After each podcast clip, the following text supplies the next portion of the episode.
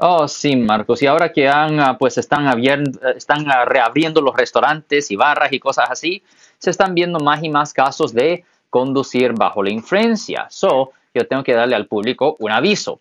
Recuerden que conducir bajo la influencia impide su habilidad de propiamente conducir un vehículo.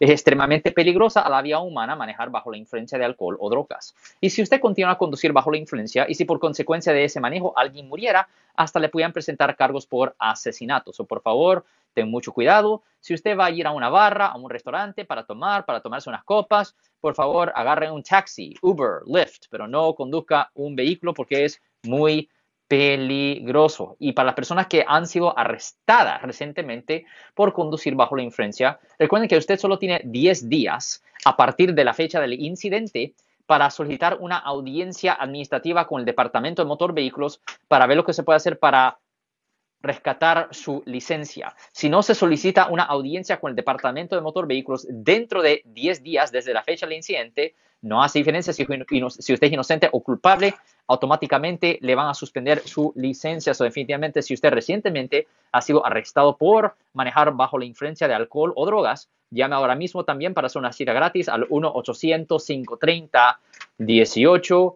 00 Marcos. Si les gustó este video, suscríbanse a este canal, aprieten el botón para suscribirse y si quieren notificación de otros videos en el futuro, toquen la campana para obtener notificaciones.